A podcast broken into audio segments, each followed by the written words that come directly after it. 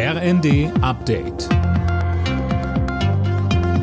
Stündlich neu. Auf den Punkt informiert. Ich bin Dirk Jostes. Guten Morgen.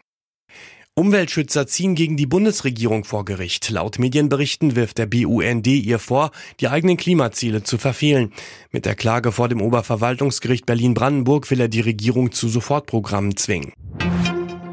Im Streit um die Lieferung von Kampfpanzern an die Ukraine springt NATO-Generalsekretär Stoltenberg Kanzler Scholz zur Seite. Stoltenberg sagte bei Welt TV, Abstimmung und Vertraulichkeit seien wichtig und oftmals besser als lautstarkes öffentliches Vorpreschen. Der Kanzler hat sich bisher noch nicht für oder gegen eine Lieferung entschieden, zum Unmut von einigen anderen Ländern. Polen will Deutschland nun um eine Genehmigung bitten, Leopard-Panzer zu liefern.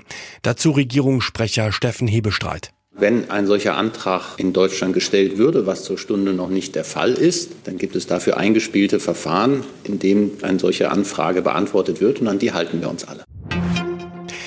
Es ist vermutlich einer der wichtigsten Abende des Jahres für Filmfans. In Los Angeles findet Mitte März wieder die Oscarverleihung statt.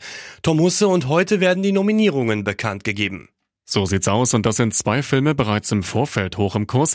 Die Komödie The Banshees of Sharon und Steven Spielbergs autobiografisch geprägtes Werk The Fablemans. Beide Produktionen haben bereits bei den Golden Globes abgeräumt. Und auch Deutschland kann sich Hoffnungen machen.